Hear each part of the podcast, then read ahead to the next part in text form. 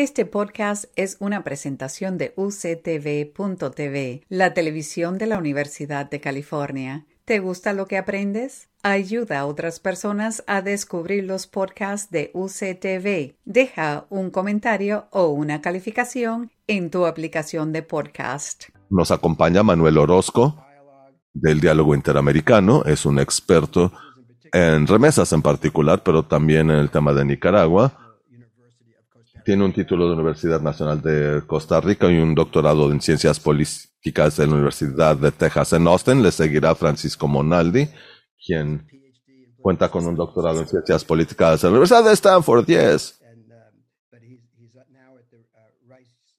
Y quien hoy está en el Instituto Baker en la Universidad Rice y es uno de los principales expertos en mercados energéticos globales y en particular en la industria petrolera de Venezuela.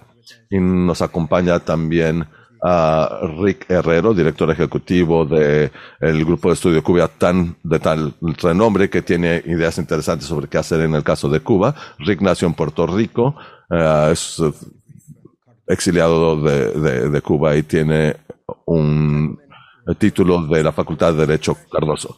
Caballeros, anticipamos con buenos ojos sus ideas renovadas o innovadoras respecto de qué hacer respecto de estos tres regímenes autoritarios en el Caribe. Manuel Orozco, el foro es suyo. Gracias, Richard. Un placer estar con ustedes. Me parece que sí es una tarea difícil y parte del problema es que estamos eh, lidiando con la mentalidad de la Guerra Fría en la edad del poder blando. Y es una forma difícil de manejarlo. Por uno de, el primero quiere violencia y el segundo trata de evitarla. Y desde la perspectiva de políticas, lo más importante es mejorar la alineación de decisiones en cuanto a las fuentes de impunidad, en mi opinión, que permiten que estos regímenes permanecen como dictaduras arraigadas. Y no solo como dictaduras, sino también pensar en otros países como El Salvador y Honduras. Pero en fin, hay que ver cómo ha revertido el Estado de Derecho y cómo la población económica ha sido ah, el principal sustento para estos gobiernos, así como la forma en que censuramos y cómo se ha aplicado esta información y ah, su incumplimiento con convenios internacionales.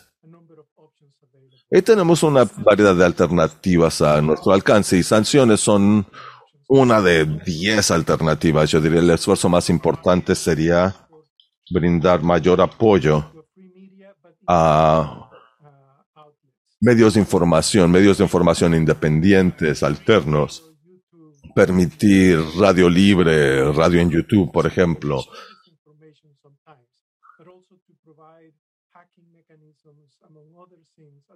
Y otros mecanismos, además de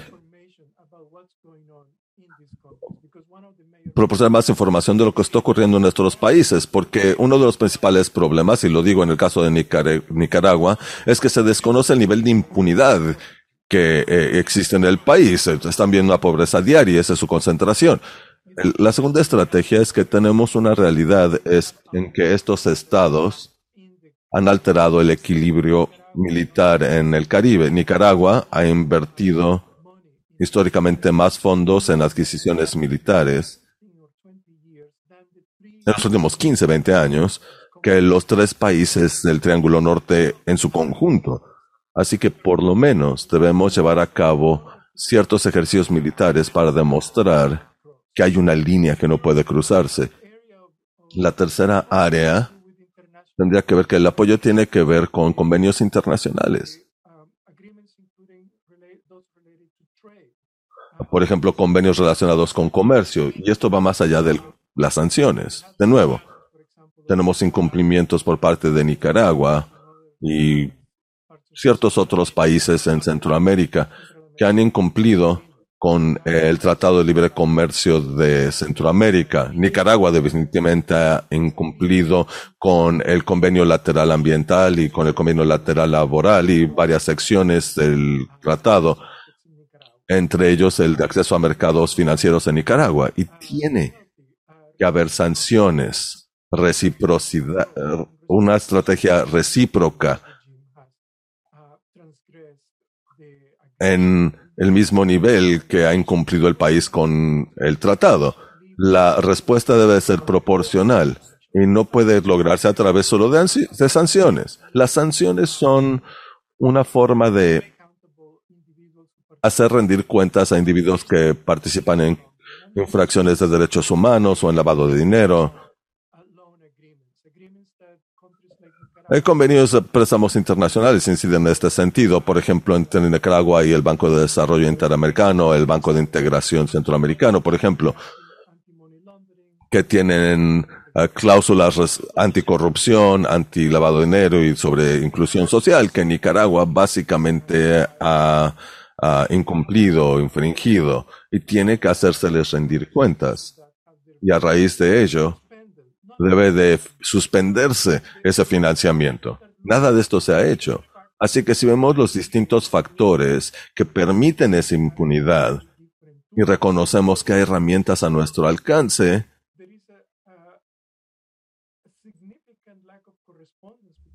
hay una enorme falta de correspondencia entre la actividad y las sanciones. Y esto, y, esto tiene que ver con que los legisladores básicamente no reaccionan a la situación.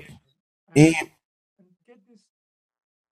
necesitamos un esfuerzo de mitigación para que estos países razonen respecto de estas transgresiones de autoridad política que tienen consecuencias en ellos mismos.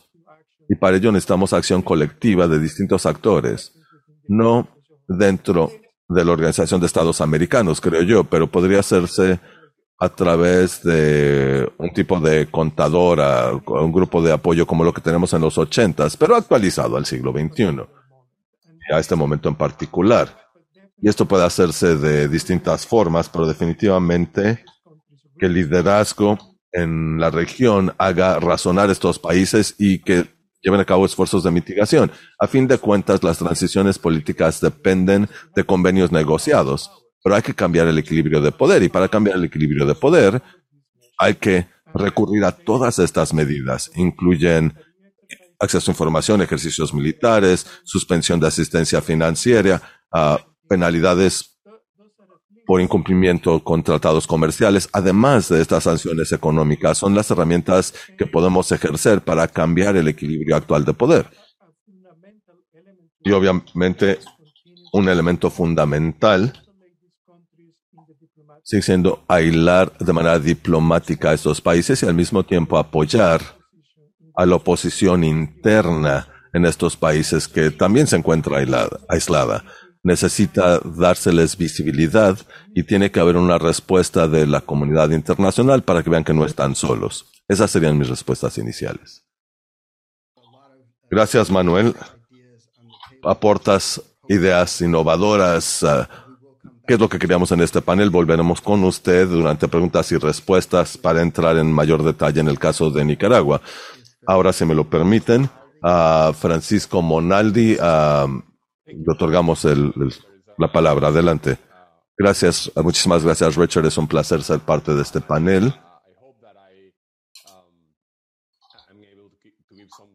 Espero poder aportar algunas nuevas ideas. No sé si algunas ah, ah, no lo parezcan tanto, pero espero que en esta conversación pueda aportarles algo interesante. Como menciona, mi experiencia es primordialmente en el ramo energético. En el caso de Venezuela es muy acorde porque sin duda, siendo un país que depende totalmente de sus exportaciones de petróleo y que de hecho tiene fuertes las con Nicaragua y Cuba por ese canal, ah, me parece un tema relevante para nuestro diálogo.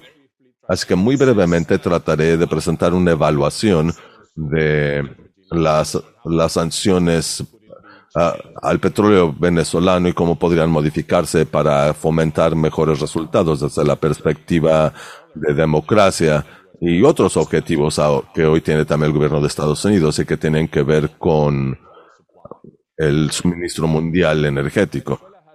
Venezuela se le han impuesto muchas sanciones, pero las que afectaron a la industria petrolera han sido las sanciones económicas y financieras de 2017 que dificulta a PDVSA a reestructurarse o refinanciar su deuda que ya estaba al punto del incumplimiento previo a esas sanciones y también dificultó la relación que tenían con ciertos contratistas y organismos a quienes debían dinero y dificultó a esos actores a lidiar con PDVSA, aunque no podían otorgarles crédito. Y luego, en 2019, las sanciones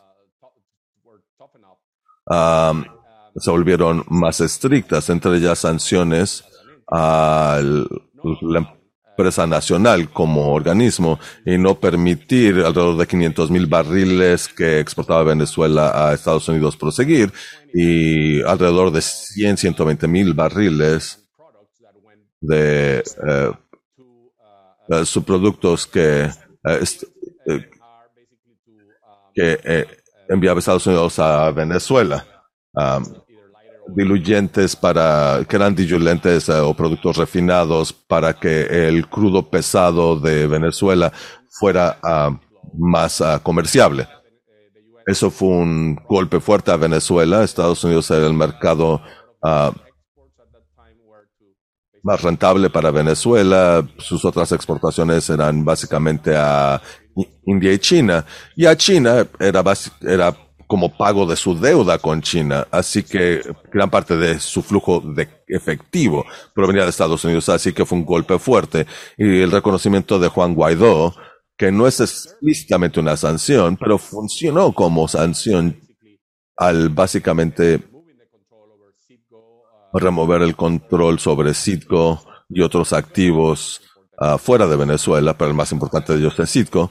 Y además, eh, organismos multilaterales como el Fondo Monetario Internacional. Y aunque estas instituciones no reconocen a Guaidó, tampoco reconocen a Maduro y por ende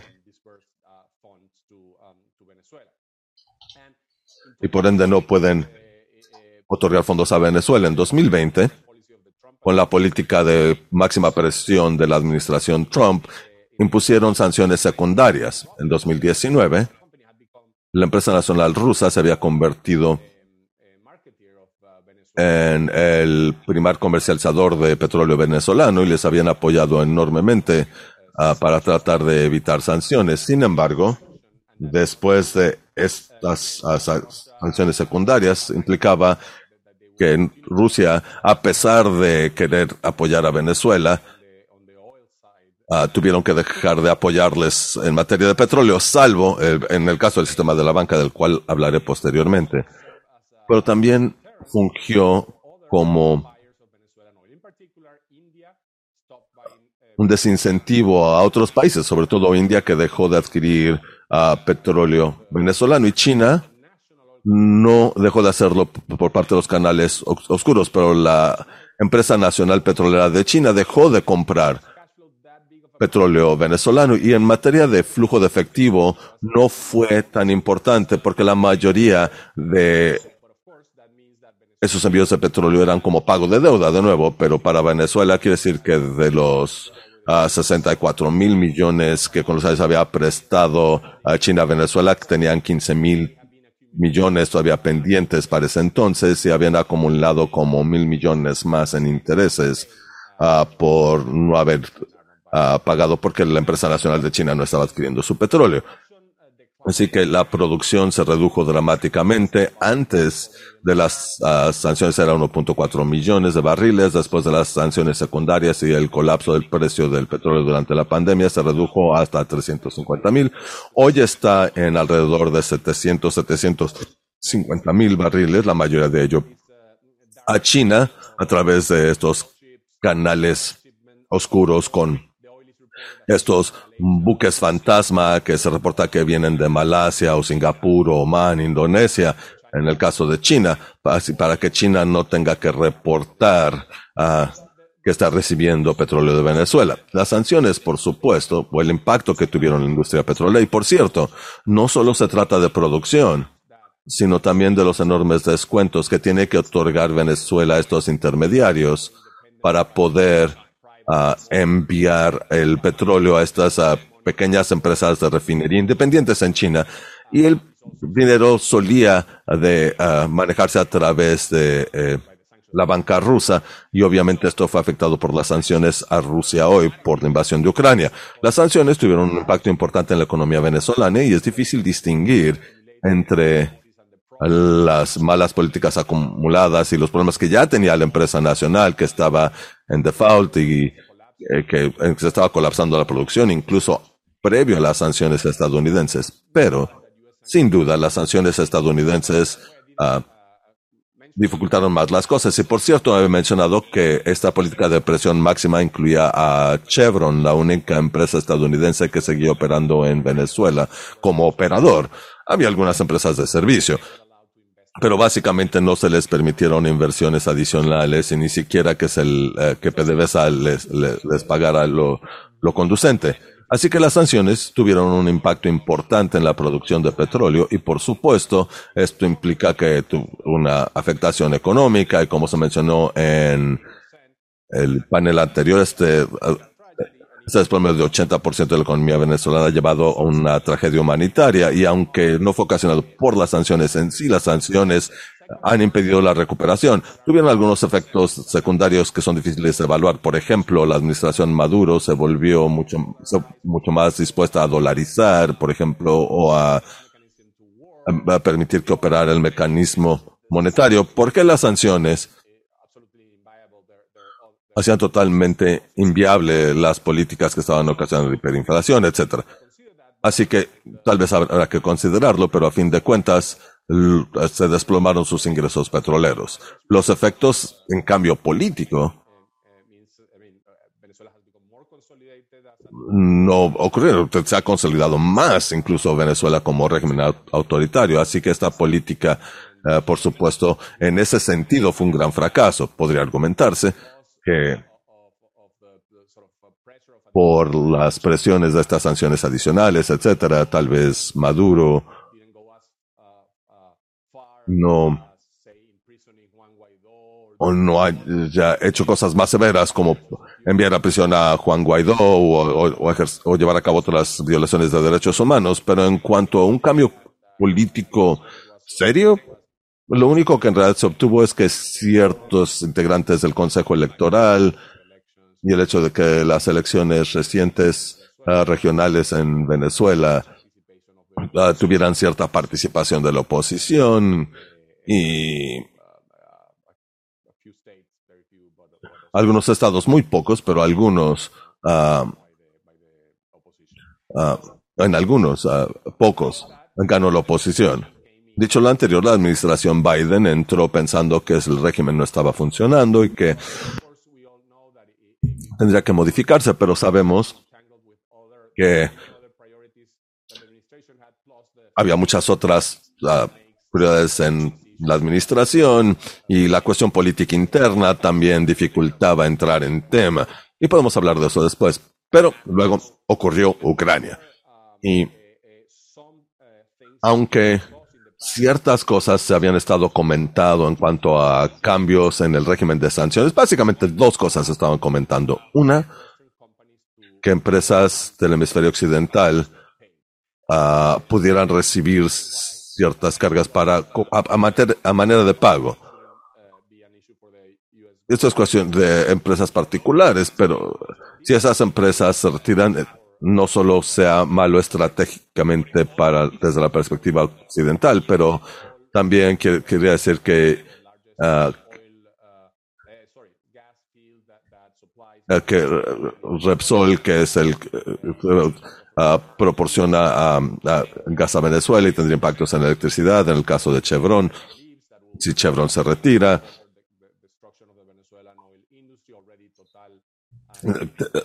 um, genera una mayor destrucción de la industria petrolera de Venezuela. Ya total se retiró. En fin, eso estaba en consideración, pero también ideas humanitarias respecto de intercambiar petróleo por alivio humanitario. La clave aquí es que la forma actual en que los flujos de petróleo y dinero ah, están operando son más opacos que nunca.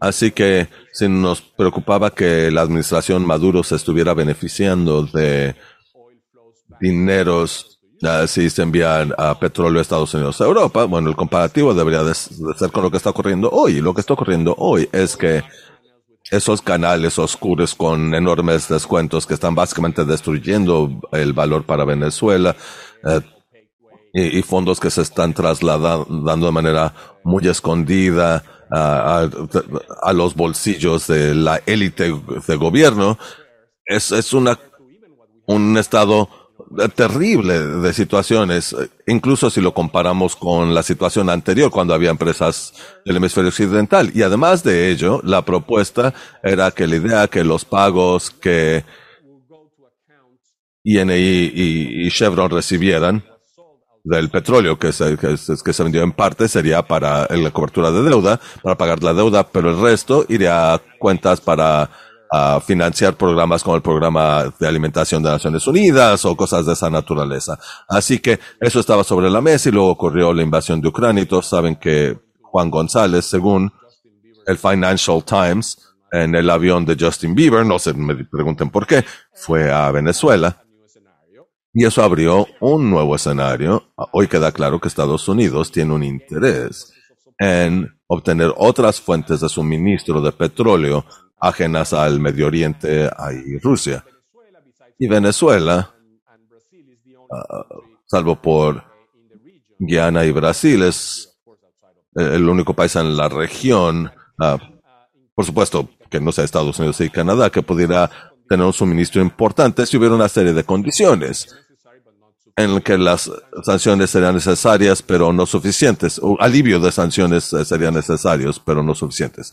Así que a corto plazo no es tan pertinente mucha de la retórica ha hablado de que ah, el petróleo venezolano podría ah, reemplazar el petróleo ruso que hoy se prohíbe Estados Unidos, pero ese no es el problema clave porque el precio de gasolina en los Estados Unidos lo establece, se establece a partir del precio mundial del petróleo y Venezuela no podría ah, aportar un número importante de barriles en este primer año, tal vez 150 mil que podría agregar Chevron. Pero esto quiere decir que a corto plazo, más allá de apoyar a ciertos refinadores en la costa del Golfo de Texas, hay poco que pueda aportar Venezuela. Sin embargo, la Venezuela, la oportunidad que presenta es que tal vez Estados Unidos esté dispuesto otorgar esa licencia a Chevron en este momento, porque creo eh, no solo generaría ciertos beneficios a corto plazo, pero también a más largo plazo Venezuela, si se cumplen las condiciones en materia de liberalización de la industria petrolera,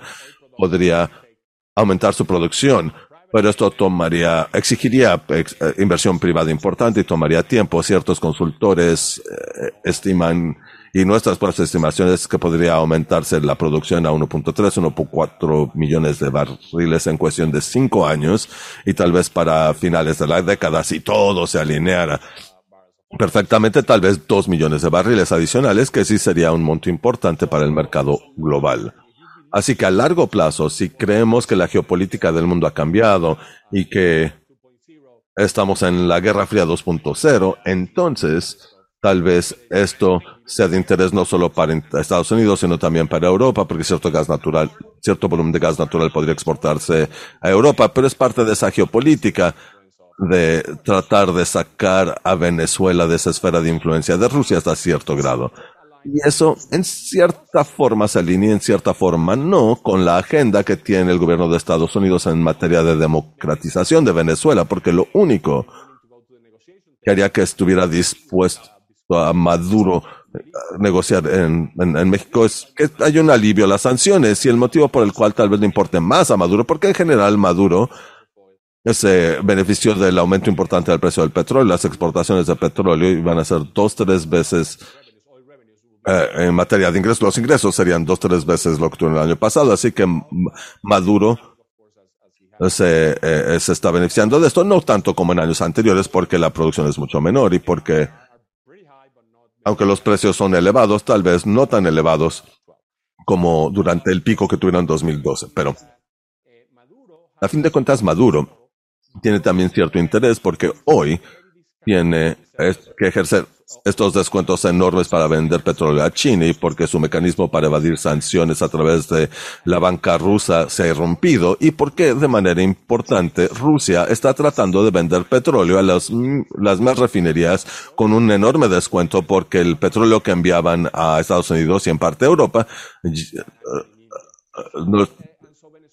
ahora lo están tratando de vender en China y en India, así que Venezuela está teniendo dificultades en vender su petróleo y está teniendo que ofrecer incluso mayores descuentos. Así que los incentivos parecen alinearse eh, de Estados Unidos y Venezuela en cuanto a hacer algo con ah, a través de cierto alivio de sanciones y sería fabuloso si eso les reintegre a, la mesa de negociación en México, que parece que así será. Así que tal vez escuchemos noticias en las próximas semanas porque la licencia para Chevron caduca el primero de junio y tendrían o que renovar la misma licencia o hacer algo al respecto. Así que tal vez algo ocurra antes del primero de junio. De lo contrario, ah, quién sabe si ocurrirá previo a las próximas elecciones intermedias en Estados Unidos. Por fin, hay cierro con lo siguiente. Ah, hay ciertas oportunidades de negociar con Maduro que no había tenido interés en democratización o reinstitucionalización en el país, pero si esto se hace de manera inteligente y de una forma que deje claro cómo podrían detonarse ciertas cosas que permitan resultados positivos a Maduro, pero también uh, que sufriera uh,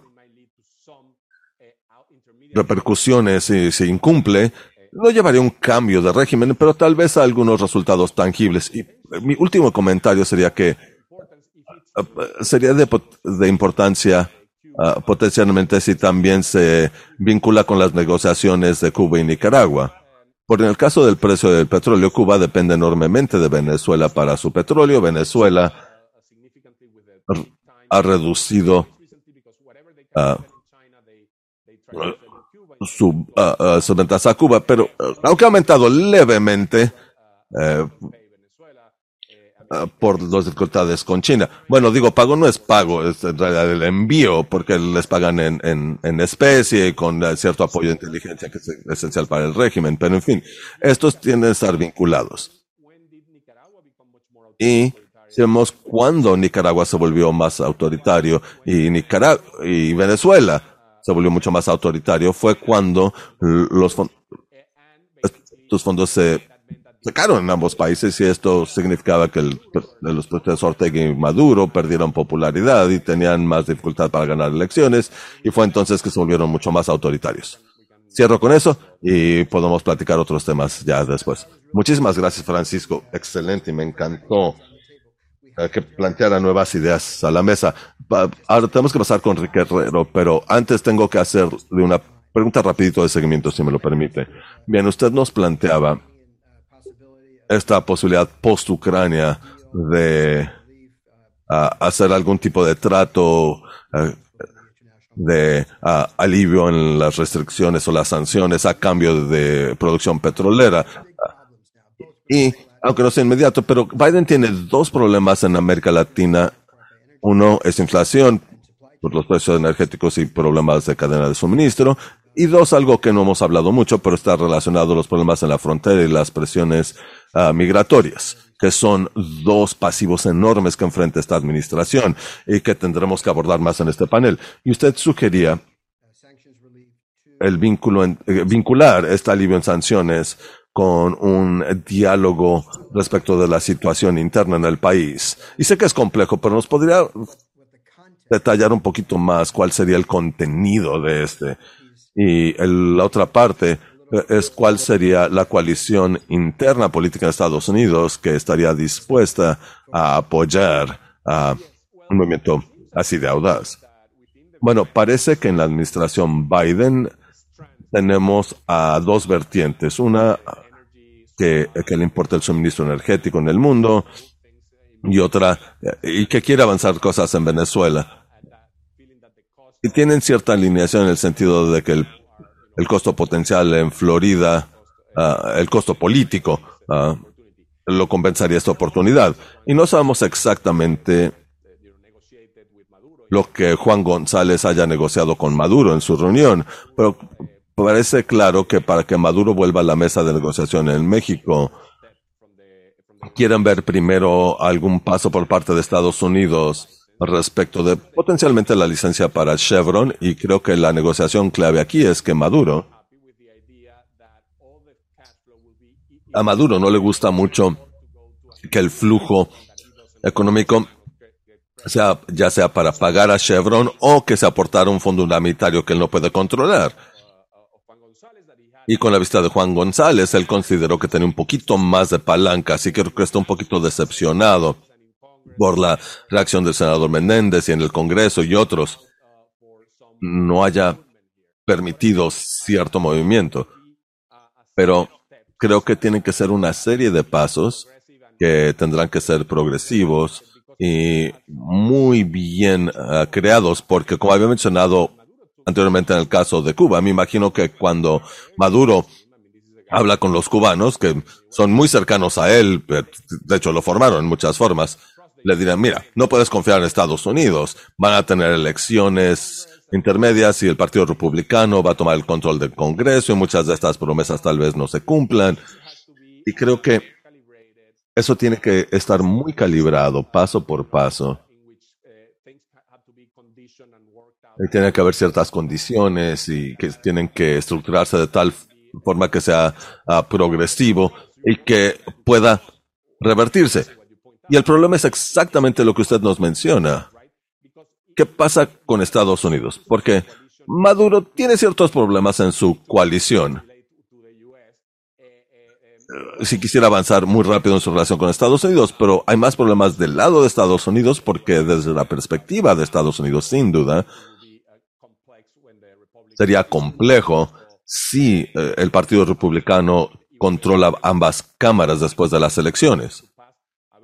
Nos gustaría ah, ah, promulgar, por ejemplo, una ley verdad 2.0 que eliminara esa posibilidad, pero obviamente eh, esto pudiera afectar eh, las opciones que tengamos de políticas.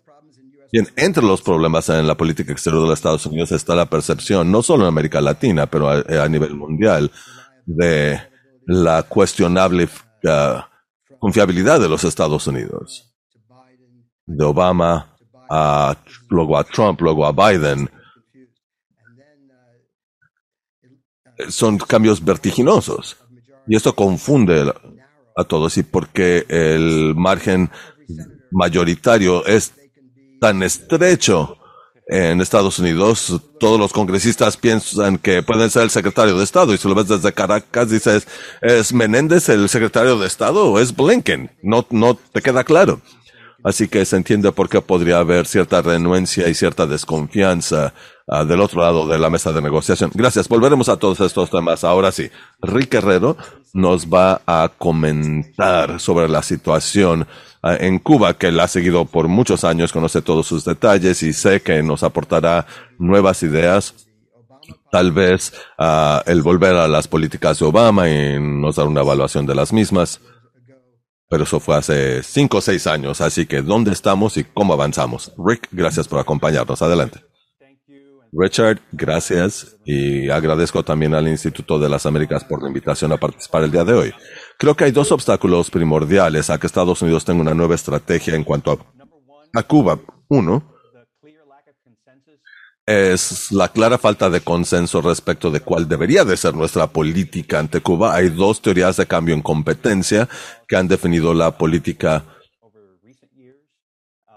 de Estados Unidos en Cuba y que son totalmente encontradas. Una es ah, tener restricciones más estrictas y castigar al, régimen cubano independientemente de daños colaterales. El, embargo, la codificación de las sanciones de embargo como la ley de democracia aprobado en el 90, aprobada en el 90, así como una reversión a esta teoría durante los años Trump, después de la apertura que vimos durante la administración Obama, que fue animada por la otra teoría de cambio, que es empoderar al pueblo cubano, incluso si eso genera un beneficio colateral al régimen, ampliar el flujo de recursos, contactos, información, capital de los Estados Unidos y en particular del sector privado de los Estados Unidos, de la sociedad civil y la sociedad cubanoamericana, a el pueblo cubano para que tengan mayor acceso a recursos y a información, poder mejorar su propio nivel de vida y estar mejor posicionados para impulsar el cambio desde adentro. Y eso surgió del reconocimiento de que esa idea que formaba la otra uh, teoría de cambio, que puedes tener a mucho, mucha élite en Washington tratando de microadministrar una transición política a la democracia en Cuba y que no ha funcionado y que posiblemente jamás vaya a funcionar y que ocasiona muchísimo daño al pueblo cubano, mientras que la gente que está a cargo del espectáculo en Cuba básicamente no sufre ningún daño y sigue haciendo, siguen haciendo básicamente lo que les place. Eso por una parte, esa falta de consenso entre estas dos teorías de cambio. Número dos, una de ellas eh, tiene popularidad política y es claro, tiene ventajas políticas claras en términos electorales, en la Florida, en el Senado, y el no despertar la ira, por ejemplo, de Bob Menéndez, del Comité de Relaciones Exteriores, el senador Rubio, el senador Scott, quienes uh, verdaderamente uh, les importa esta política contra Cuba. Aunque la otra teoría del cambio, la teoría del cambio que se enfoca mucho más en acercamiento y empoderamiento del pueblo cubano, tiene a muchos defensores en el Congreso, no están dispuestos a hacer tanto como quienes apoyan las políticas de embargo. Así que tenemos una estrategia, la más rígida, que tiene popularidad política, la otra no tiene tanta base de apoyo político. Así que lo que estamos viendo es una falta de voluntad política por parte de Casablanca de llevar a cabo lo que entendemos sería su curso de preferencia si la política no fuera cuestión. Es decir, volver una política similar a la que tenía la administración Obama, si no es que un abordaje idéntico. En el caso de los otros dos países, es una situación distinta, pero en el caso de Cuba son inquietudes internas las que lo impulsan, porque Cuba no tiene no es de interés geopolítico para Estados Unidos, no tiene petróleo, no hay un importante comercio, no hay uh, cuestiones de seguridad importantes salvo por migración, así que el cálculo respecto de si avanzar o no en Cuba se basa en la ventaja o desventaja política, que, qué ventaja me presenta de manera interna, no tanto en materia de avanzar los intereses de Estados Unidos en la región, y mucho menos en la isla cubana. Y eso lo vimos durante la administración Trump. Trump al principio apoyó la apertura de la administración Obama hacia Cuba, habló de, durante los debates de que era momento de tener mayor apertura, y luego cuando trató de ganar Florida en 2016, dio un giro de 180 grados, implementó esa política de máxima presión, que era mucho más rígida y que se hizo cumplir durante, eh, básicamente 2019 y vimos, uh, incluso antes habíamos visto que revertía de manera un poquito menos rígida las, las, las políticas de la administración Obama, pero a partir de 2019 se volvió más rígida y fue por esa estrategia electoral para conservar esa coalición que le podía ganar las elecciones y que estuvieran entusiasmados y que acudieran a las urnas para que Trump eh, ganara una segunda administración en 2020. En la administración Biden no nos queda claro cómo ven el caso de Florida.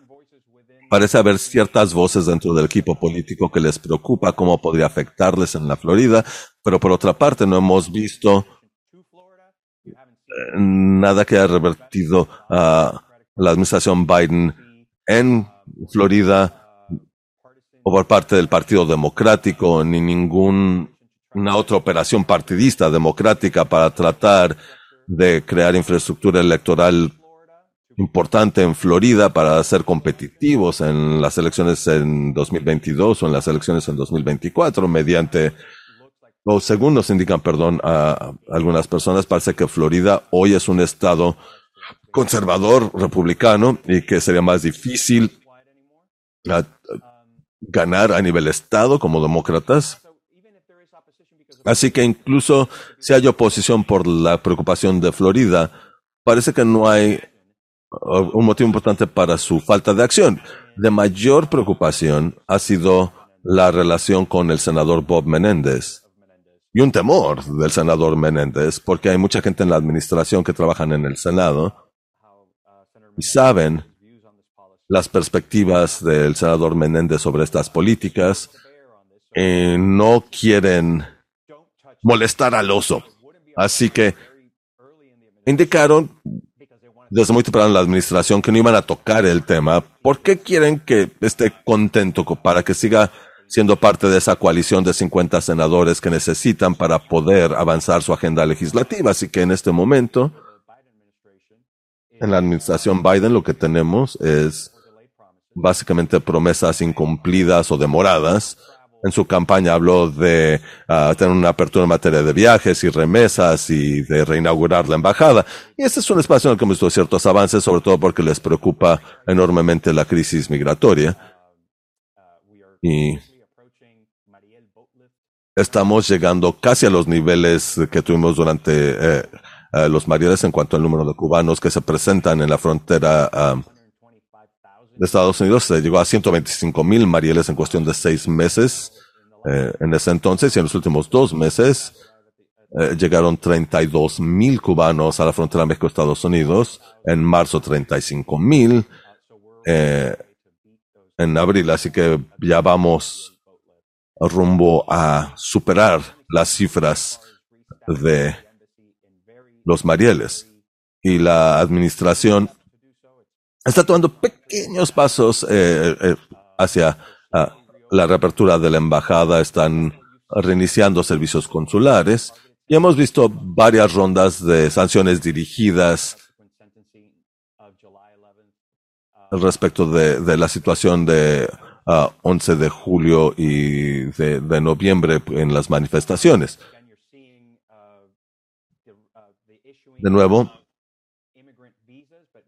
se están expidiendo visas ah, de no migrante, pero básicamente es la misma política de la administración Trump por inercia, las mismas políticas que implementó el presidente Trump.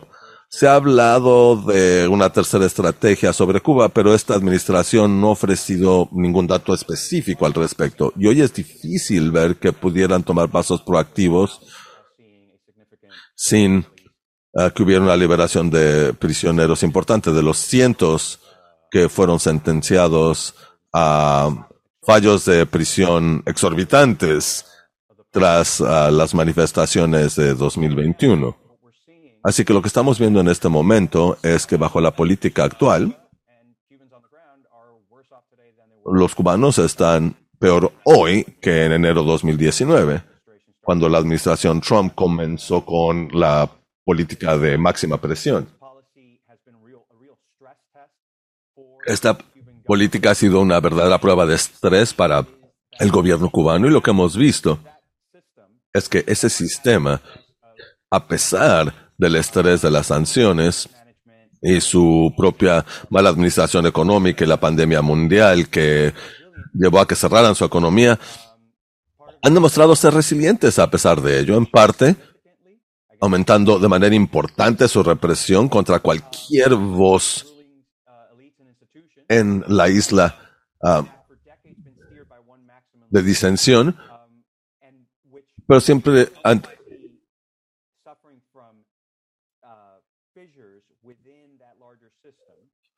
Hemos tenido ese líder máximo, pero hoy vemos fisuras. No hay un líder claro en el órgano. Parece ver, ser más bien un miedo compartido al cambio, en vez de un sentido eh, de la dirección del país en esta era post-Fidel y post-Raúl.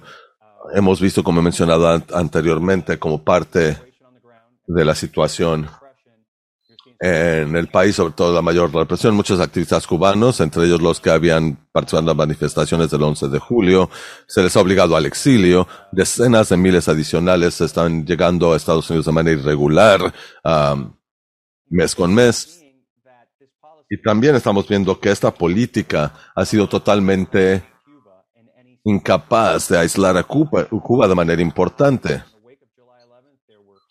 Aunque después del 11 de julio hubo llamados en Estados Unidos de tratar de invitar a nuestros aliados en Europa y América Latina para ejercer presión sobre el régimen cubano. Ninguno de estos países impusieron sanciones. Hubo ciertas pláticas en el Parlamento Europeo de imponer sanciones a Cuba, pero nunca se llevó a cabo. Y mientras tanto, el vínculo con Maduro sigue intacto. De hecho, esta semana anunciaron que van a fortalecer más sus lazos. Y hemos visto cooperación en materia de seguridad con Cuba. Con un nuevo pico, con, no con Cuba, perdón, colaboración de seguridad con Rusia, en un pico que no habíamos visto desde la caída de la Unión Soviética. Rusia de ninguna forma podrá ser el benefactor de la economía cubana como lo fue durante la Guerra Fría, pero estamos viendo mayor cooperación en materia de seguridad y están enviando apoyo humanitario a Cuba. Recientemente enviaron granos a la isla y Cuba, no obstante de que se abstuvo del voto para condenar a Rusia, Rusia sigue siendo su principal aliado político en eh, la esfera global. Al mismo tiempo, tenemos a China, que ya es, que desde 2017 es el principal socio comercial de Cuba, y en enero, no, fines de diciembre, suscribieron un convenio con el gobierno 10 Canal para integrar a Cuba a su iniciativa Belt and Road.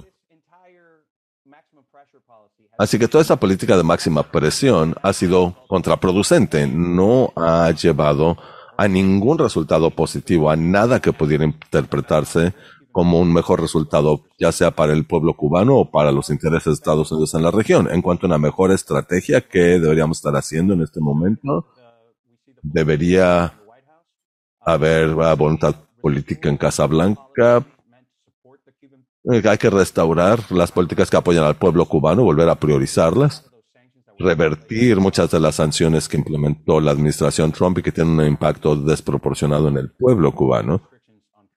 Eliminar restricciones, por ejemplo, en cuanto a vuelos comerciales y charter, uh, reaperturar canales para remesas o eliminar los límites de remesas, aliviar las causas a raíz de migración, restaurando servicios consulares plenos en Cuba, el programa de reunificación familiar de Cuba, las visas de múltiple ingreso a cinco años para ciudadanos cubanos y normas financieras para garantizar la continuidad de las remesas y la banca correspondiente en Cuba. También debemos volver a, establecer el apoyo del sector privado en Cuba como prioridad, sobre todo hoy que Cuba, después de las manifestaciones del 11 de julio, por fin legalizó la creación de pequeñas y medianas empresas a través del equivalente de lo que en Estados Unidos sería una sociedad de responsabilidad limitada. Cuba no ha indicado si va a aceptar financiamiento, así que muchos lo han interpretado como una oportunidad para aceptar financiamiento extranjero. Al mismo tiempo, las normas que implementó Obama para apoyar el, al sector privado y que no han tocado Trump o Biden, tampoco indican nada en materia de financiamiento extranjero y esto podría abrir la puerta a un apoyo importante para el sector privado hoy en día. Pero básicamente, revertir muchas de las sanciones que tienen un impacto desproporcionado en el pueblo y que en realidad no presionan en absoluto al partido en el poder. Dos, acercamiento diplomático. Hay que abordar los temas difíciles con el gobierno de Cuba a través de diálogos diplomáticos directos de alto nivel. Como vimos que se sentaron eh, al diálogo diplomático para abordar la crisis migratoria, deben también dialogar sobre una gran variedad de puntos de contención que han existido por mucho tiempo entre Estados Unidos y Cuba. Y dentro de esta agenda podríamos incluir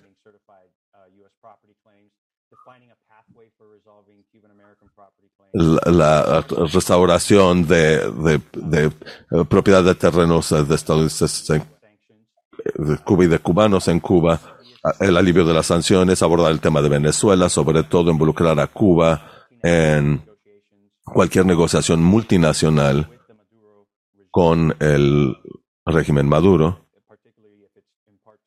sobre todo si es en parte para ah, lograr que haya elecciones en Venezuela, también el retorno de fugitivos que hoy están en Cuba a los Estados Unidos, que han sido puntos de contención históricos entre Cuba y Estados Unidos y que no ah, inciden directamente en el tema de soberanía cubana, pero podrían crear cierto capital en materia de, acercamiento. Porque como ha habido tan poca tan poco acercamiento político, seguimos viendo las mismas actitudes y narrativas ah, que, eh, se implementaron durante la administración Trump y nadie y esta ah, administración Biden no ha cambiado la narración. Estamos viendo más de lo mismo.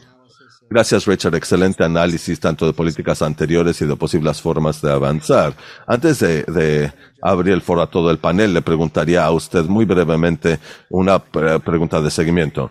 Me parece que la administración tenía la actitud de que podemos ignorar a Cuba o seguir con las políticas actuales porque Cuba es débil y no tiene influencia, etcétera.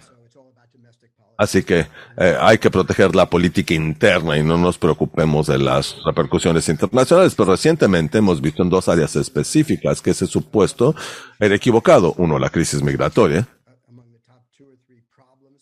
que es uno de los tres principales problemas que aquejan a la política estadounidense. Pero como usted decía, que bueno, 100.000 cubanos que hoy están esperando ingresar a Estados Unidos y la cifra va a la alza y genera un problema severo. Y el otro es en torno a la cumbre de las Américas, como estamos viendo. Repentinamente, la principal iniciativa diplomática de la administración Biden en el hemisferio occidental está en riesgo por la cuestión de Cuba, lo cual era totalmente anticipable.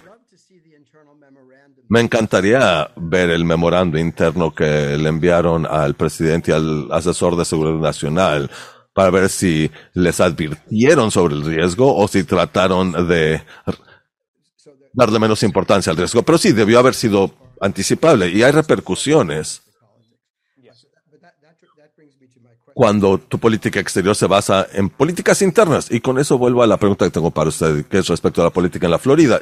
Según yo lo entiendo, los republicanos ganaron por 400 mil votos Florida en las elecciones presidenciales anteriores. Así que incluso si todos los cubanos americanos se volvieran demócratas, faltarían cifras. Y la tendencia en Florida parece ir en la otra dirección, como usted sugiere. Así que la idea de revertir a demócrata a la Florida parece inalcanzable. Y entonces tendríamos que voltear la política a un par de distritos en el sur de la Florida.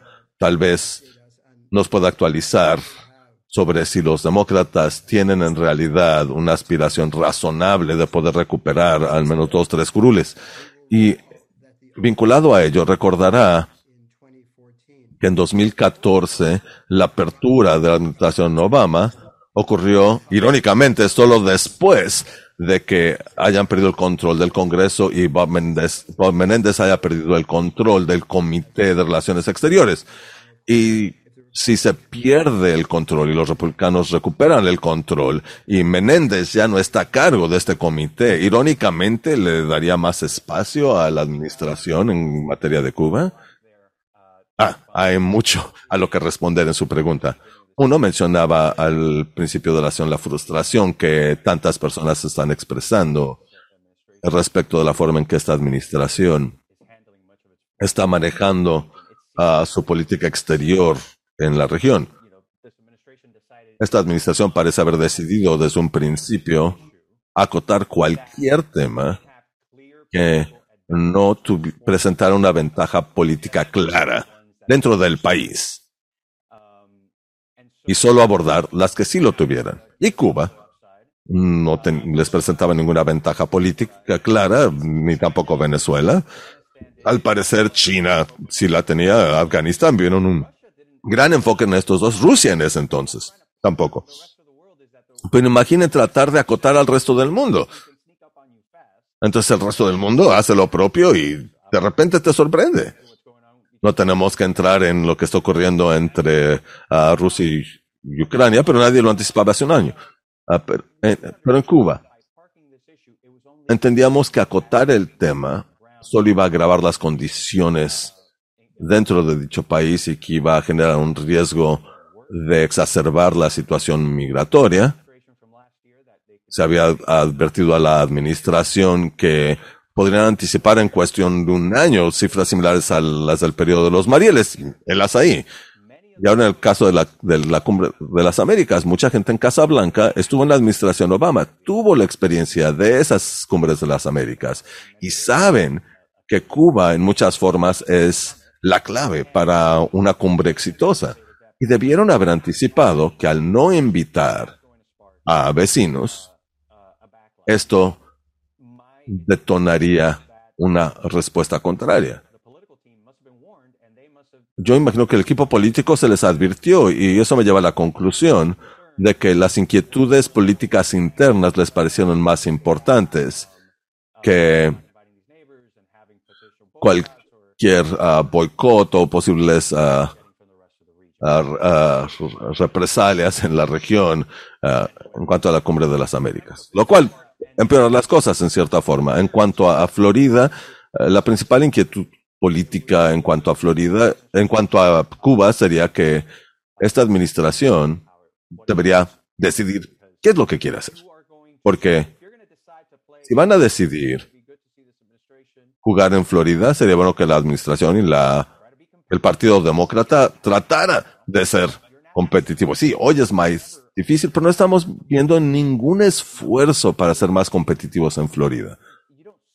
No vemos que se estén invirtiendo recursos para ganar elecciones en Florida, como lo vimos bajo la administración Obama en 2008 y 2012 por parte de los demócratas, incluso en 2016 durante la candidatura de Hillary, aunque el esfuerzo no fue al mismo nivel que el de Obama en las elecciones previas. Así que, sí, hay, por cierto, la verdad no dicha es que Florida nunca fue parte de la estrategia electoral de 2020. La campaña se planteaba ganar en la parte central de Estados Unidos las elecciones, y así fue, fue Georgia. Florida no era un estado importante, no era parte de ese cálculo, así que no invirtieron tanto en ellos. Para Trump sí lo era. Trump visitó Florida constantemente o sus ah, altos mandos estuvieron ahí de manera semanal, mensual, haciendo entrevistas, organizando uh, rallies o presentaciones políticas.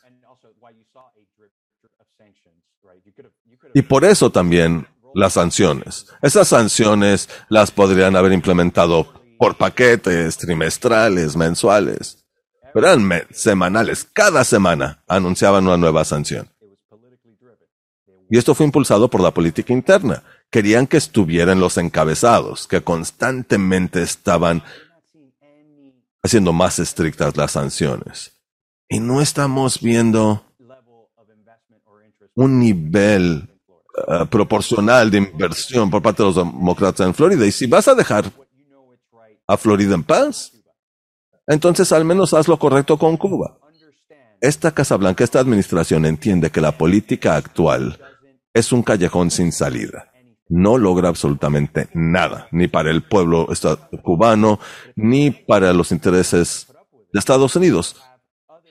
Es un revés, pero están dispuestos a sufrirlo porque tienen otros intereses que superan a Cuba. De aquí, por lo menos a las elecciones intermedias en noviembre, que Menéndez esté contento y para que haya unidad en el Congreso por parte de demócratas para que puedan ah, lograr aprobar su agenda. Pero si recupera el Senado el Partido Republicano en noviembre, que es muy probable, tal vez tendrían que volver a la política que consideran que es correcta y que va a generar resultados. Pero necesitan tomar esa decisión. No pueden continuar titubeando sobre Florida, sobre todo si no están haciendo algo al respecto, porque se está agotando el tiempo. Los ciclos electorales siguen. No, hacen pausa hasta que te decidas. Y mientras tanto, sus políticas están ocasionando un gran daño, irrumpen mucho en las vidas del pueblo cubano y no están haciendo nada contra estos adversarios en la isla. No le están afectando. Simplemente los están acercando a con quienes ah, queremos tener una relación más balanceada como China, Rusia, Venezuela, etcétera. Muy bien, tal vez entonces después de las acciones uh, intermedias en noviembre, que Menéndez ya no está a cargo, cambie la política en Washington respecto de Cuba. Muy bien, volvamos ahora con Nicaragua. Y Manuel nos presenta tantas ideas interesantes. Por una parte, sugería varias formas de exacerbar sanciones, pero mi pregunta para usted sería, ¿qué tanto apalancamiento tenemos para ello? La última vez que vi las cifras, el gobierno de Nicaragua, a pesar de sus fallas, ha conservado una política fiscal y monetaria conservadora. El Banco Central y el Tesoro siguen siendo profesionales y expertos y por ende el régimen ha acumulado cuatro mil millones de dólares, creo que eh, en reservas internacionales netas, creo que seis mil millones brutos, lo cual les otorga seis meses de cobertura de importaciones, lo cual es un porcentaje muy prudente.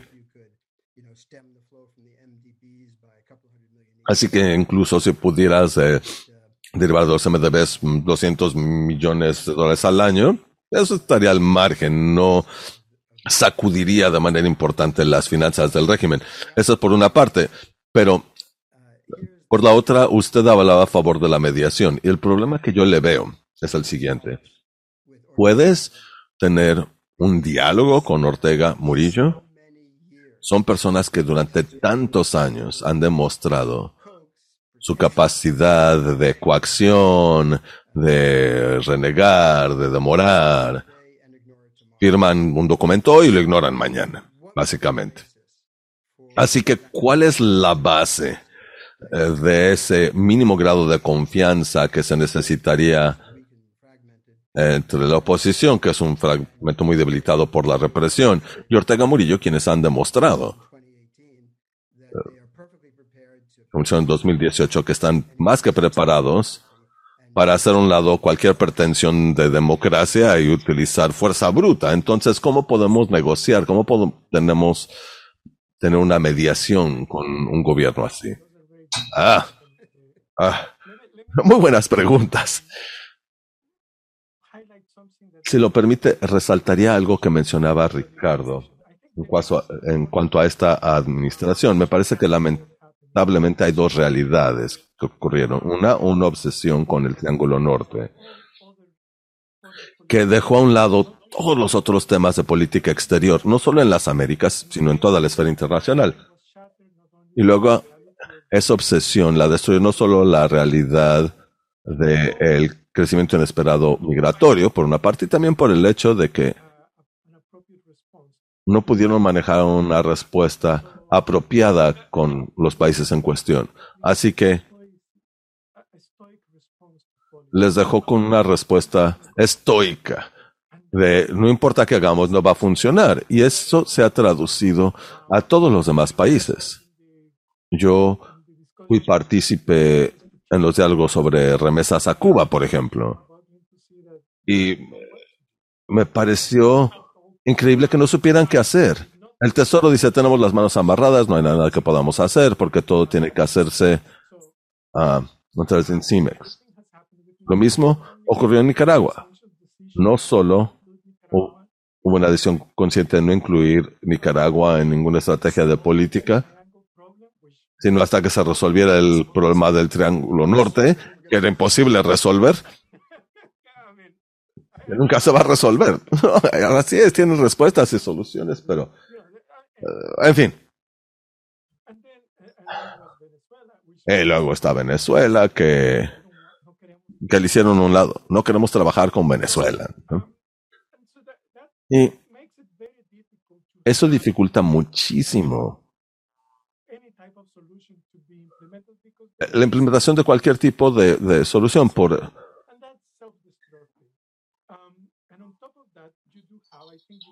están en, en modo de autodestrucción por, por estar siendo estoicos. Y creo que el régimen se ha preparado a un apalancamiento de dos años y lo que es, tendrás que combinar, y odio utilizar el cliché de la zanahoria y el palo, pero tenemos presión económica y diplomacia económica que tienen que trabajar en paralelo. Del lado económico, sí, hay una supuesta estabilidad macroeconómica, pero al interior, entre la sociedad, las condiciones económicas son muy negativas. A la gente no le está yendo bien, no les alcanza para su sustento. Y eh, podemos eh, ver, y esto apoya al, sistema en poder. Lo vemos en Cuba, mientras más empobrecida la gente, más arraiga en el poder. Lo mismo pasa en Nicaragua. Necesitaríamos uh, hablar de un programa de recuperación económica. Y con eso llegamos a la segunda parte, la parte política. Puedes dialogarse con Ortega Murillo, eh, puedes hacerse con Ortega, pero no con Murillo. Y a pesar de ello, creo que la familia voltea la mirada a Centroamérica y México, y ese sería el punto de ingreso. Necesitamos que países centroamericanos, como se hizo en los ochentas, uh, se integren a una estrategia regional, porque Ortega se mide contra el resto de los países centroamericanos, no le importa Sudamérica o, o el Caribe, o incluso Estados Unidos. Más allá de intervención militar, pero sí le importa qué opina Juan Orlando y qué opina ahora Celaya, porque ya no está Castro a cargo de Honduras. Así que necesitaríamos llegar a algún tipo de, razonamiento. A través de una estrategia económica diplomática, uh, resolvamos esta crisis política nicaragüense. Y creo que de ahí se definirá más claramente ese espectro de negociación, pero necesitamos ambos, un liderazgo centroamericano por una parte y por otra necesitamos tener un componente de diplomacia económica y eso incluye al, al gran capital. Creo que el sector privado juega un papel importante. Ha evitado lidiar con el problema, aunque no podemos ignorar el, el hecho de que haya extorsión. Pero el sector empresa, el empresarial es una enorme crisis. Ha habido una reducción de 1.500 millones en eh, los préstamos al sector privado. Habló de los aumentos en, en sus fondos, pero fue por remesas. Las remesas son uno de los componentes más importantes de sus ingresos. Es, es una paradoja, en cierto sentido. Y usted haría lo que hizo Trump en Cuba, que fue tratar de impedir severamente el flujo de remesas, porque esto obviamente afectaría dramáticamente a la economía nicaragüense. Creo que habría que eh, alternativas a límites de remesas. Lo que hizo Trump, y yo diferiría con mucha gente que dice que las remesas a Cuba, bueno, sí tuvieron un efecto, pero el impacto marginal de las remesas de Estados Unidos a Cuba nunca ha sido tan importante. Es menos de 800 millones de dólares.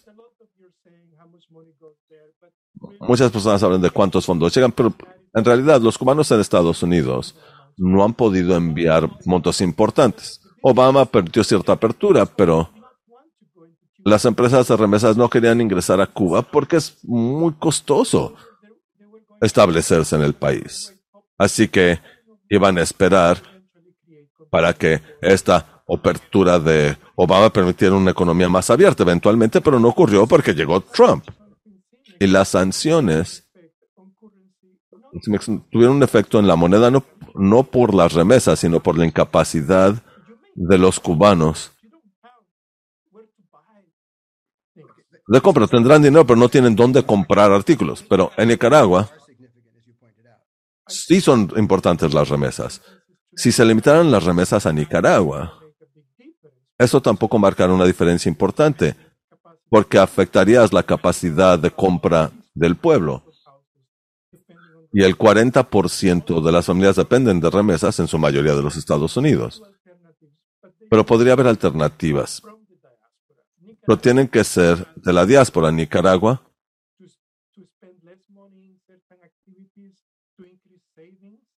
Sería gastar menos en ciertas actividades, elevar sus ahorros y no hacer negocios donde tiene operaciones el régimen.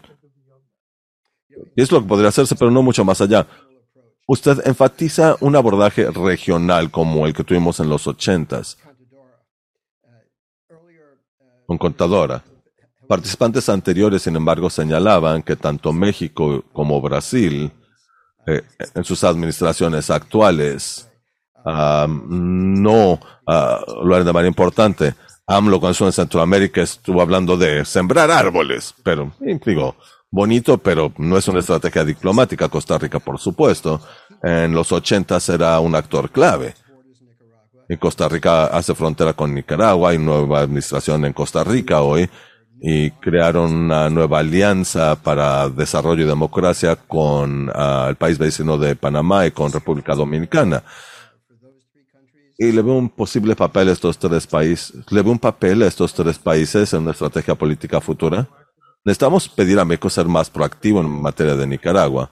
Y definitivamente sembrar árboles es ah, controvertido, porque eso lleva mayor deforestación por el tipo de árboles que están proponiendo. Pero hay que pedir a México participar en un diálogo en Nicaragua, por lo menos para la liberación de prisioneros políticos, a través de una estrategia humanitaria. Sería importante que México tuviera éxito en ello.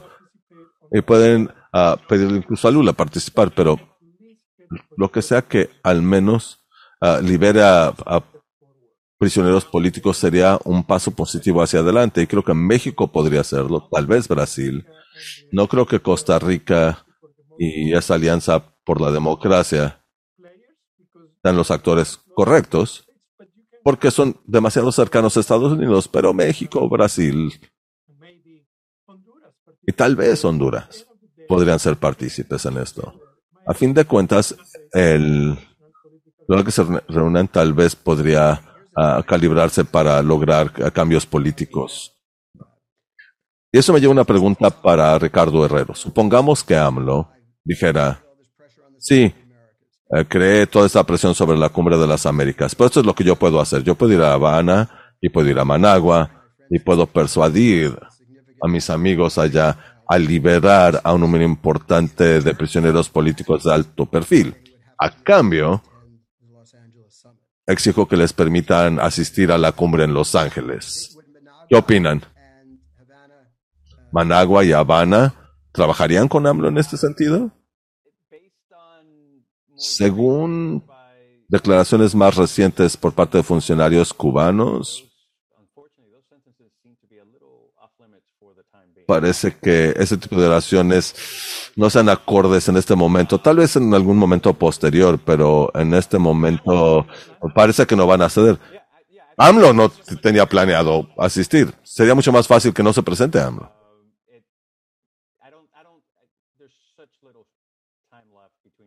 Ya queda tan poco tiempo de aquí a la cumbre. Creo que de hecho aún no han enviado invitaciones, es una locura. Y los cubanos, algo más que también era totalmente anticipable, que los cubanos iban a capitalizar políticamente en la región esto mucho más que, que, cualquier ventaja que pudiera eh, generarle a Biden o a los demócratas de manera interna. Eh, el hecho de que no invitara a, Cuba. Así que Cuba no va a ceder eso. Entiendo el punto, entiendo. Pero mi punto era sobre AMLO. Y si AMLO pidiera al gobierno cubano, creo que AMLO podría posicionarse como mediador de confianza entre Estados Unidos y Cuba para restablecer relaciones y en parte negociar la liberación de esos prisioneros políticos. Eso es definitivamente algo que podría hacer, pero creo que tenéis un poquito más de espacio para correr. Esa es como la solución Feinberg. Bien, no hay nada como un plazo político rígido para que actúen y se muevan. Ah, no, eso puede hacer cada tres semanas. No, eso es fabuloso, qué bueno. Aún envían invitaciones. Y otro tema, por cierto, para los tres países es este rompecabezas de por qué la Casa Blanca no ha sido más eficiente y más hábil. Uh, uh, así que me parece que hay ciertos problemas en el mecanismo del Consejo de Seguridad Nacional y Casablanca, de manera generalizada, no solo en cuanto al hemisferio occidental, que está generando uh, problemas con una toma de decisiones razonada. Así que no todo es culpa de Juan González. Bueno, por todo lo que he captado, es el equipo político en Casablanca, más allá incluso del Consejo de Seguridad Nacional, no tienen un plan. Siento que se les está obligando a lidiar con estos temas, pero la actitud eh, generalizada es que les gustaría que se desaparecieran. Sí, exacto. Y hay cierta perspectiva moralista en ese sentido. Y no podemos dejar a un lado el hecho de que los republicanos han hecho todo lo posible para que no funcione una política estadounidense en América Latina. Sí, por ejemplo, se han rehusado a designar embajadores o incluso aprobar al representante de Estados Unidos a la Organización de Estados Americanos justo antes de la cumbre que está organizando en parte la OEA. Esa irresponsabilidad por parte de ciertas personas en el Senado es algo ah, verdaderamente ah, espantoso. Y el Ejecutivo tampoco ha presionado para que se confirme ese representante a la OEA. Así que está atorado en el Senado, pero la administración en realidad no ha presionado.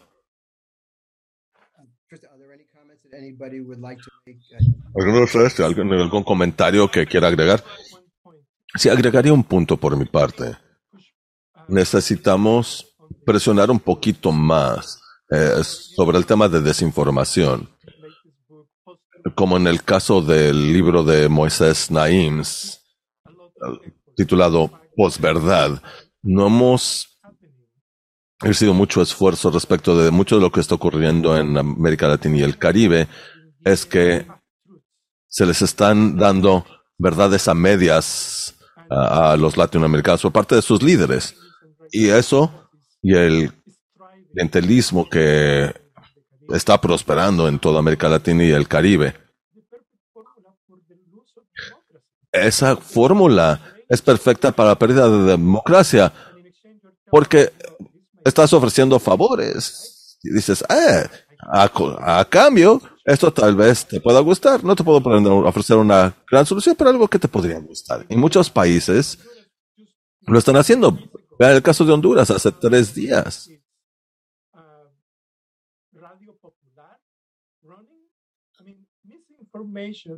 El gobierno eh, a superar su radio popular. La desinformación es la mejor forma de eh, ejercer eh, el poder de gobierno, ah, salvo por el uso de la fuerza. Y a este le sigue el clientelismo. Y si puedo agregar algo al respecto. Creo que el otro lado de combatir la desinformación es tener una narración que sea más contundente que la otra y creo que es algo también faltante. Hay una falta de creatividad de, uh, en la región. Utilicemos a la administración Biden como ejemplo. La administración Biden podría haber restablecido la postura en Cuba y podría haber dicho que de cómo está dificultando la vida al pueblo cubano y que está fortaleciendo por otra parte a la dictadura cubana y hablar de cómo va a empoderar a la gente y cómo podemos impulsar cambios internos y usar un argumento contundente que se presentó durante la administración Obama. Pero por otra parte, han tratado de simplemente diluir lo que estaba ocurriendo con Trump, porque consideran que si conservan la política así, van a tener una recompensa política por parte del electorado. Pero por otra parte, estamos viendo muchísima desinformación sobre Biden y sus verdaderas intenciones. Aunque no están haciendo nada respecto de Cuba, o estos otros gobiernos, dicen, ah, están fortaleciendo el socialismo. Están eh, trabajando con Díaz Canel, Díaz Canel.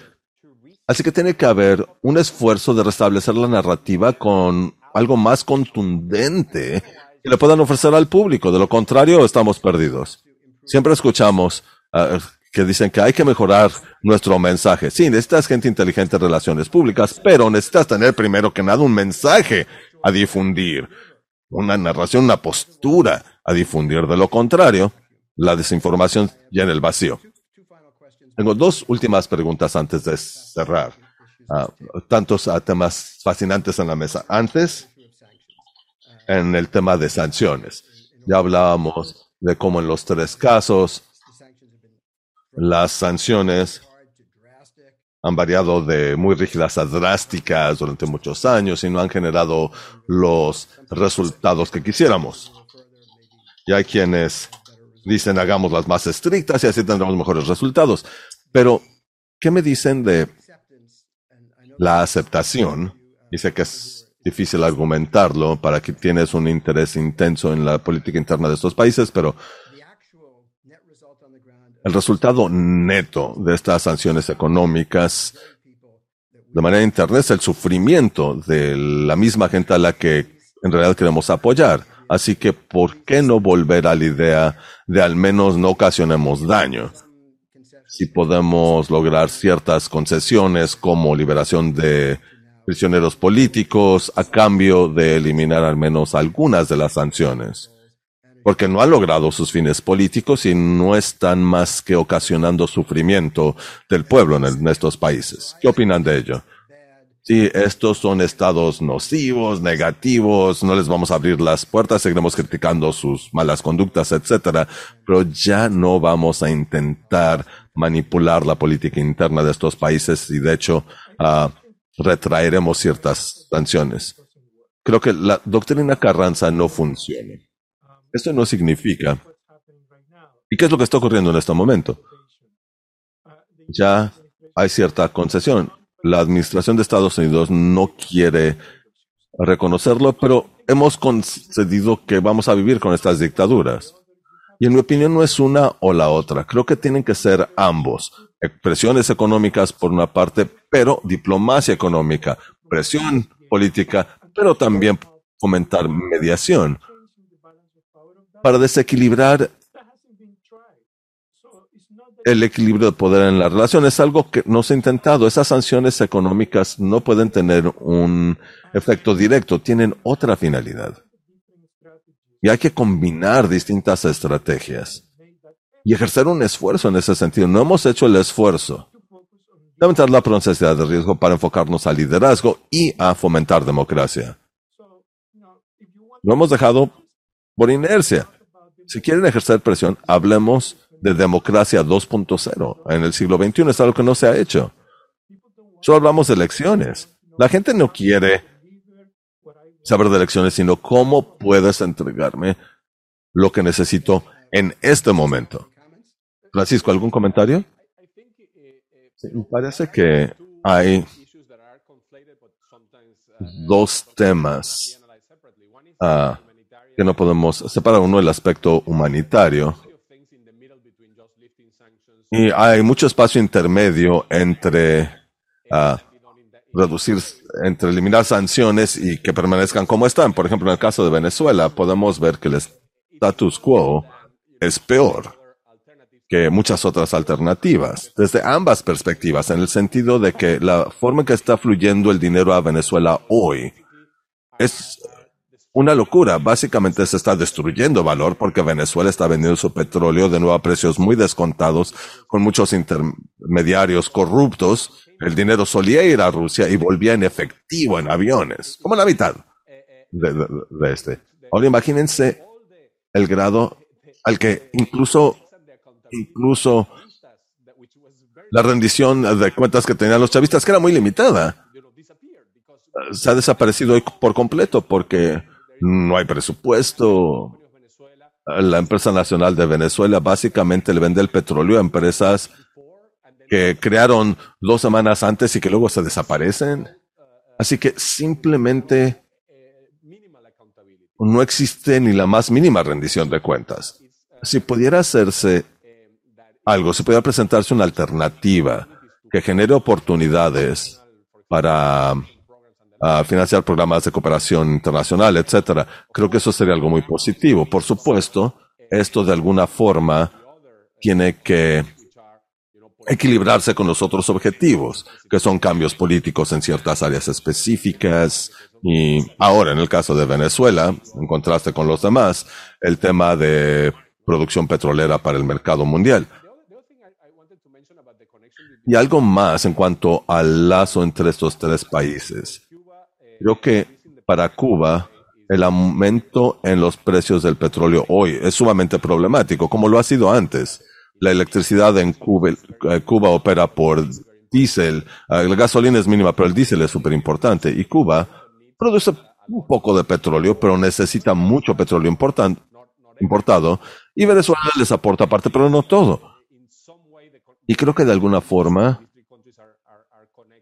los problemas de estos tres países están interconectados. Así que mi expectativa durante la administración Obama uh, y sus cambios en la política hacia Cuba es que Cuba sería instrumental en la historia de Venezuela y lamentablemente se revirtió la política y no sabemos si hubiese funcionado, pero me parece que necesitamos brindar una forma a Cuba para resolver su tema energético o sus intereses económicos en general.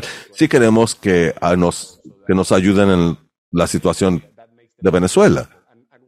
Así que ese sería el lazo. Y cuando la gente me decía de, ah, la negociación entre Maduro y Estados Unidos y esta gran negociación en que ah, Maduro abandona a los rusos y los chinos como Saddam Hussein lo hizo en su momento con los rusos, uno de los grandes problemas es que él va a acudir a los cubanos para que lo asesoren y como usted indicaba, Cuba les va a decir no confíes en Estados Unidos y esta negociación no funcionará porque siempre habrá un componente en Estados Unidos que estará buscando algo totalmente distinto.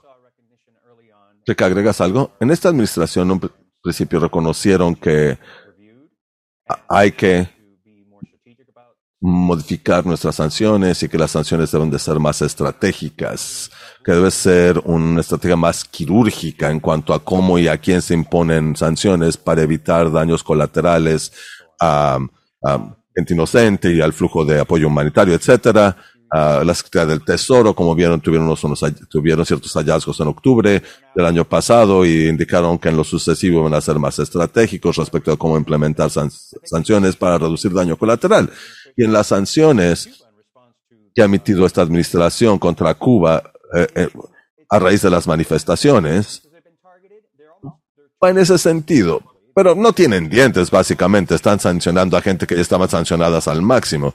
Pero no ha habido sanciones generales, sanciones que afecten a vidas de inocentes dentro del país. El problema es que ¿Qué define tu estrategia de sanciones? ¿Existe una estrategia en sí? ¿Estás tratando de avanzar los intereses nacionales en el extranjero o de lograr un resultado en otro país? ¿O lo está impulsando la política interna? Muchas veces estas sanciones es, ay, quiero parecer rudo, que estoy haciendo algo, así que ponemos sanciones no reflexionadas. Y la imposición de esas sanciones es, bueno, porque parezco ser rudo, pero si las revierto, me veo blando somos malísimos en eliminarlas, en, aun cuando cumplirá con nuestra estrategia. Y ese es un problema a nivel mundial. El Consejo de Seguridad Nacional, a esta administración, dijo que iban a hacer una revisión exhaustiva de todas las sanciones que se han impuesto a nivel mundial. Bueno, hicieron, sí, hicieron una revisión, tuvieron hallazgos, pero muy generalizados, pero no han hecho nada para avanzar en general, no solo respecto de Cuba, pero en general. Exactamente, es a lo que me refería. Bueno, ahora han impuesto sanciones más estrictas a, Rusia, a Rusia. Pero lo que tiende a pasar, como dice Ricardo, una vez que se establecen sanciones es sumamente difícil removerlas, cobran su propia vida. Sí, es una de las lecciones que hemos visto. Pues muchísimas gracias de nuevo. Ah, me indican que se nos agotó el tiempo. Ustedes estuvieron fantásticos, ideas innovadoras, les di una asignatura difícil y todos se ganan el 10. Acabas de escuchar un podcast de la televisión de la Universidad de California. Para más información sobre este programa o sobre UCTV, visítanos en línea en uctv.tv.